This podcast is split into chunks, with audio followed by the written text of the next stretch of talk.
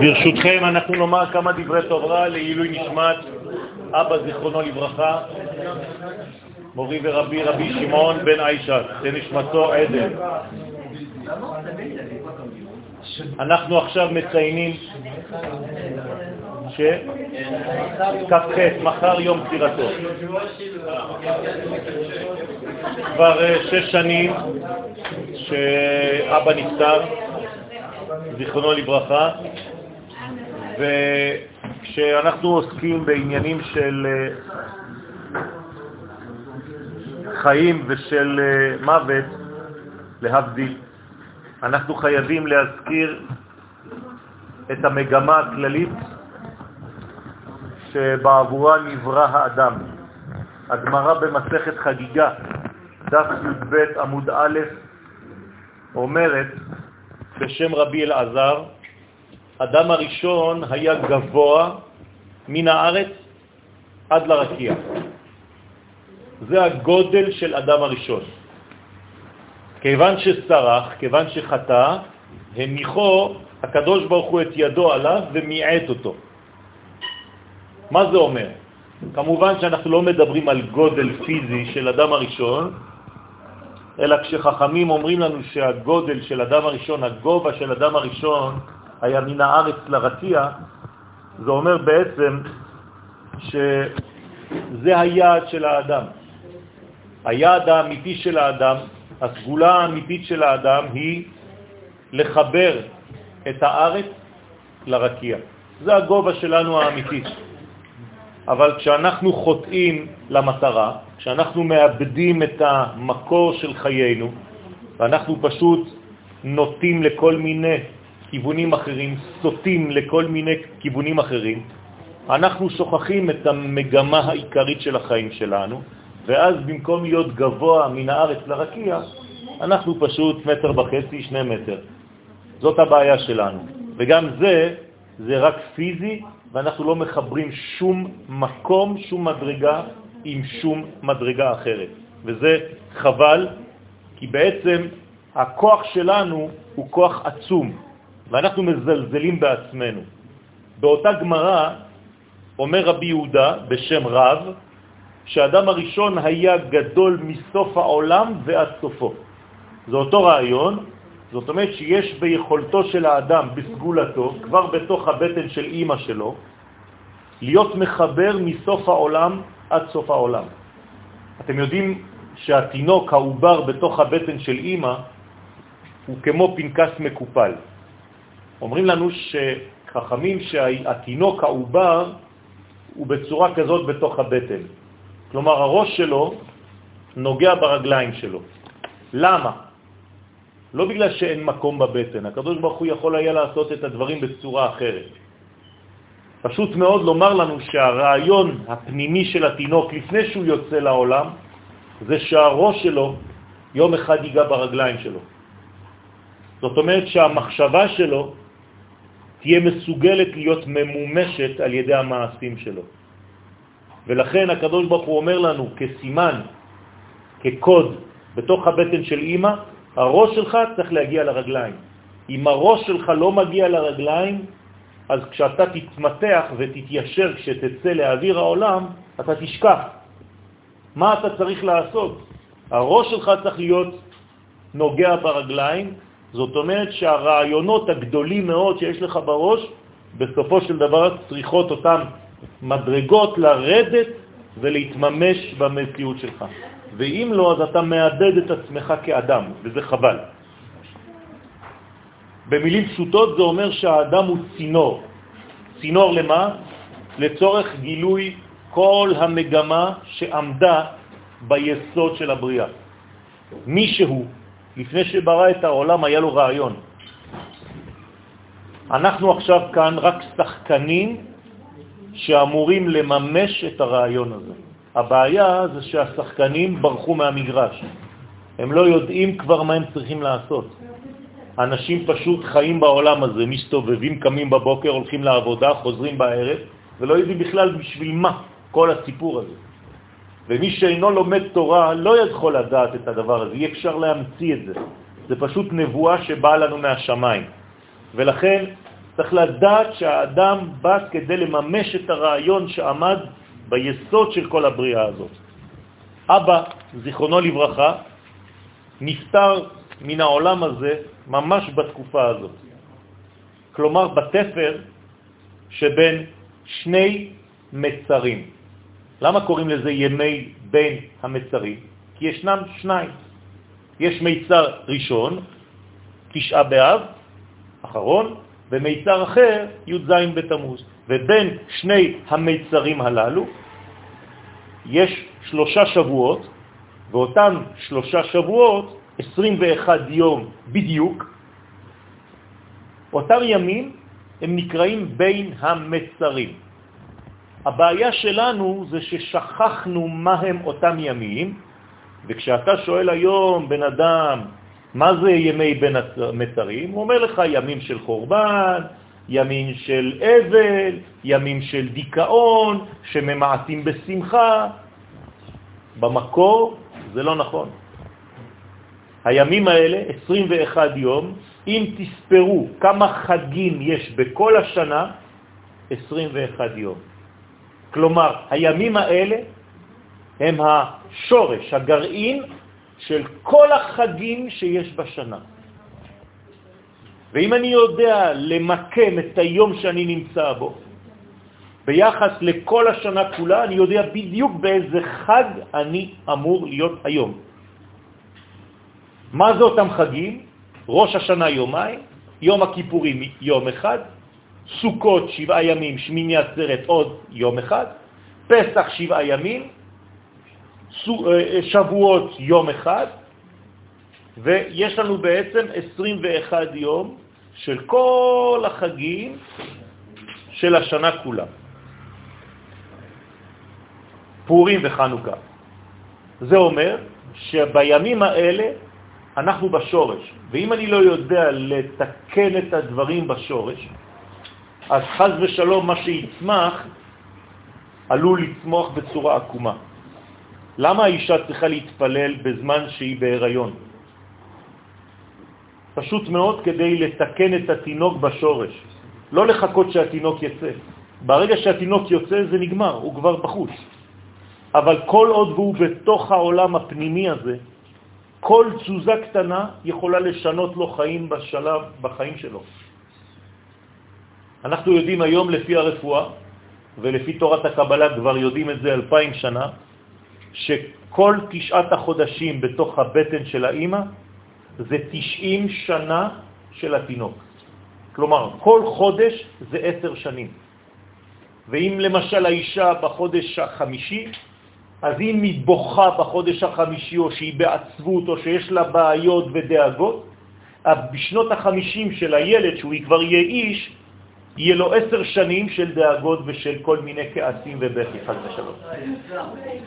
צריך להיזהר מאוד בדבר הזה, ולכן צריך לתקן את הדברים האלה בשורש.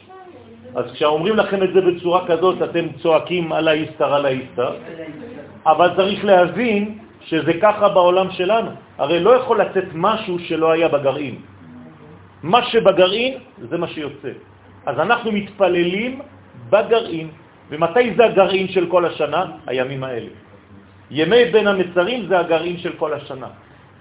עכשיו, אבא שלי, זיכרונו לברכה, תיקן את שני המצרים. למה הוא תיקן את שני המצרים? כי מה הם שני המצרים? י"ז בתמוז. מה קרה בי"ז בתמוז? מה קרה? נשברו, נשברו, הכל נקרא, חומות, כן? לא נכון. זה תוצאה. עוד פעם, אתם הולכים רק לתוצאות. תורת הקבלה אומרת לנו, אל תלך לתוצאות, תלך לסיבות. מהי הסיבה? מתן תורה, מתן הלוחות. הקדוש ברוך הוא לא רצה שישברו הלוחות בתאריך הזה. מה הוא רצה בתאריך הזה? לתת את התורה. אנחנו לא ידענו לקבל את הדבר הזה, ברגע שאתה לא מקבל, אז יש אור גדול וכלים קטנים, מתפוצץ. אבל צריך לחזור למקור, לא לפחד. מה קרה בתשעה באב? היינו אמורים, אל תגידו לי עוד פעם נחרב בית המקדש, זה עוד פעם תוצאה. היינו אמורים להיכנס לארץ ישראל, להחליט להיכנס לארץ ישראל. מה קרה דה פקטו? פחד. פחד ממה? מזה שהארץ יותר מדי חומרית, ואנחנו לא נוכל לממש את האלוהות בתוך ארץ חומרית.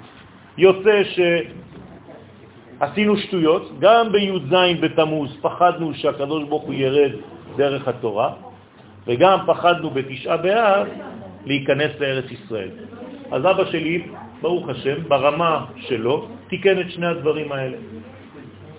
הוא לא פחד שהתורה תרד עליו מהשמיים, עובדה שהוא חינך אותנו, ברוך השם, בדרך של יושר ושל תורה, ואני זוכר את הפעם הראשונה שהתפללתי מנחה בחיים שלי, פעם ראשונה.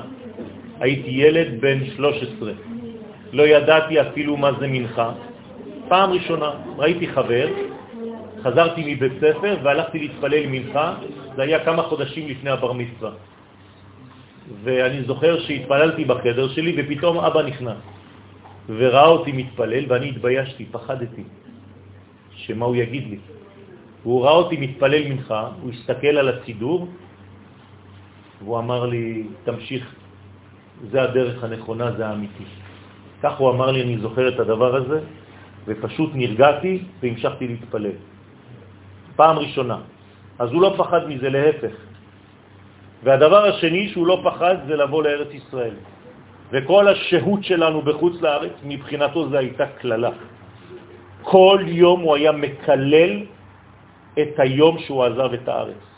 ממש מקלל. הוא היה אומר, אני מקלל את היום הזה שעזבתי את ארץ ישראל, ואני חושב רק לחזור, וברוך השם הוא חזר. אז הוא תיקן בעצם את שני הדברים האלה, גם את מתן אלופות וגם את חטא המרגלים. ולא סתם הקדוש ברוך הוא הניח אותו בכף חטא, בכוח של החודש הזה, של חודש תמוז, ממש לקראת ראש חודש אב. אז בעזרת השם זה הכוח שהיה לאבא, בצורה שלו, בגוון שלו, לא כתלמיד חכם שיושב ולומד תורה כמו שרגילים לראות, אבל בצורה של חיים. הוא חי את התורה בצורה טבעית. היה אדם של חסד, עוזר לאנשים, מחייך תמיד, נותן שמחה לכולם, סבר פנים יפות, כל מי שהיה רואה אותו היה אומר איזו נוכחות, כוח של אדם שיש לו יציבות, אדם שהייתה לו נוכחות, עם קריזמה, בן אדם שמח, בן אדם אופטימי, שכל מה שהיה לו היה הכי טוב בעולם. וזה לא פשוט. זה לא פשוט. היום דיברתי עם מישהו שאמר לי שהוא לא מרגיש אהבה במשפחה שלו, ההורים שלו לא כל כך אוהבים אותו, הוא לא מרגיש... ואני הסתכלתי ולא אמרתי לו, אבל חשבתי לעצמי איזה כיף לי שהיו לי הורים, שיש לי אימא עדיין, שתחיה לחיים טובים ולשלום, שאני לא יודע מה זה הפך מאהבה. כלומר, במשפחה שלנו הייתה רק אהבה, כל היום, רק אהבה, רק נתינה. אני לא יודע מה זה משהו אחר. אבא שלי היה מוכן להכל בשביל הילדים. אמא שלי מוכנה להכל בשביל הילדים. אף פעם לא משהו רע, אף פעם לא נגד. פשוט מאוד לא ידעתי על מה הבן אדם מדבר איתי, וסבלתי בשבילו. אמרתי, ריבונו של עולם, כמה שנים הוא צריך לעשות פסיכותרפיה, שהילדים שלו לא מרגישים בכלל שיש אהבה, הכל קר. אז יכול להיות שאתה גם תלמיד חכם, יודע לתת שיעורים, יודע לתת uh, כל מיני דברי תורה, אבל אין לך חום, אין לך חיים, אין לך שום אהבה בתוך הבטן, ואתה בעצמך סובל מזה. וברוך השם, כשיש הורים כאלה, שיודעים לתת את כל כולם אהבה לילדים, כי הם חיים רק בשביל הילדים שלהם. וכל מה שהם בונים זה בשביל העתיד של הילדים שלהם. זה לא מובן מאליו. אני קיבלתי שיעור לחיים עם אבא שלי, ואני ממשיך לקבל את זה עם אמא, שתתבדל לחיים טובים. זאת אומרת שיש כאן מדרגה גדולה מאוד, ולכן צריך להבין את היסודות. מהו התפקיד שלנו בעולם, בסופו של דבר. גם אם אתה יודע הרבה תורה, זה לא מה שקובע. מה שקובע זה מה שאמרתי בתחילת השיעור. אדם הראשון היה גבוה מן הארץ לרקיע.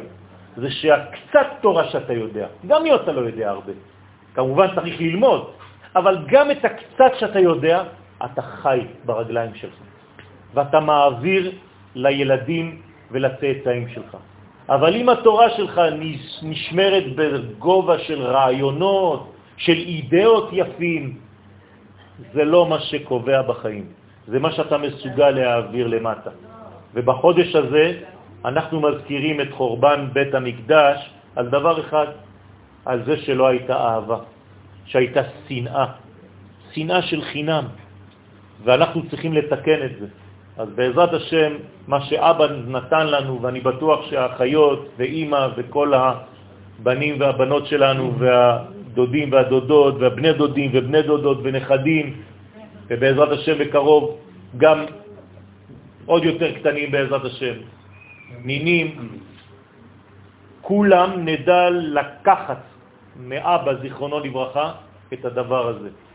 במיוחד השנה, שזו השנה השישית להסתלקותו, שש זאת האות ו' באלף ב', והאות ו' באלף ב' מסוגלת לתקן הכל. היא עושה חיבורים. היא עושה חיבורים בין אנשים, אני ואתה. וכשיש את הו' הזאת, ו' החיבור, אז אפשר לשנות את העולם. אני ואתה נשנה את העולם. זה לא סתם, זה אמיתי. ולכן בעזרת השם אני לוקח את הכוח הזה של אבא, לפחות בשבילי, ומי שרוצה להצטרף כמובן, לחזור לאמת הבסיסית הכי פשוטה שיש, עם הרבה ענבה, עם הרבה צניעות, ולהיות באהבה גדולה, בנתינה גדולה, לא לשפוט, לא לשפוט את האחרים על מה שרואים. לפעמים אנחנו לא מבינים את כל התמונות, אנחנו קטנים בעולם הזה. צריך כל הזמן לראות בעין טובה את כל מה שקורה. המרגלים ראו את ארץ ישראל בעין רעה. זה אותו דבר, לא לשפוט, אנחנו רואים רק דברים חיצוניים. הלוואי והיינו מבינים תוכן. אז בעזרת השם שהקדוש ברוך הוא ייתן לנו עיניים נכונות ועיניים טובות, ויתקיים בנו הכתוב ותחזנה עינינו בשובך לציון ברחמים. אמן כן יהי רצון. אמן. אתה שומר, אתה קדוש ברוך הוא, ואתה תצטרך, אתה ירבה להם אין קוראים וממה.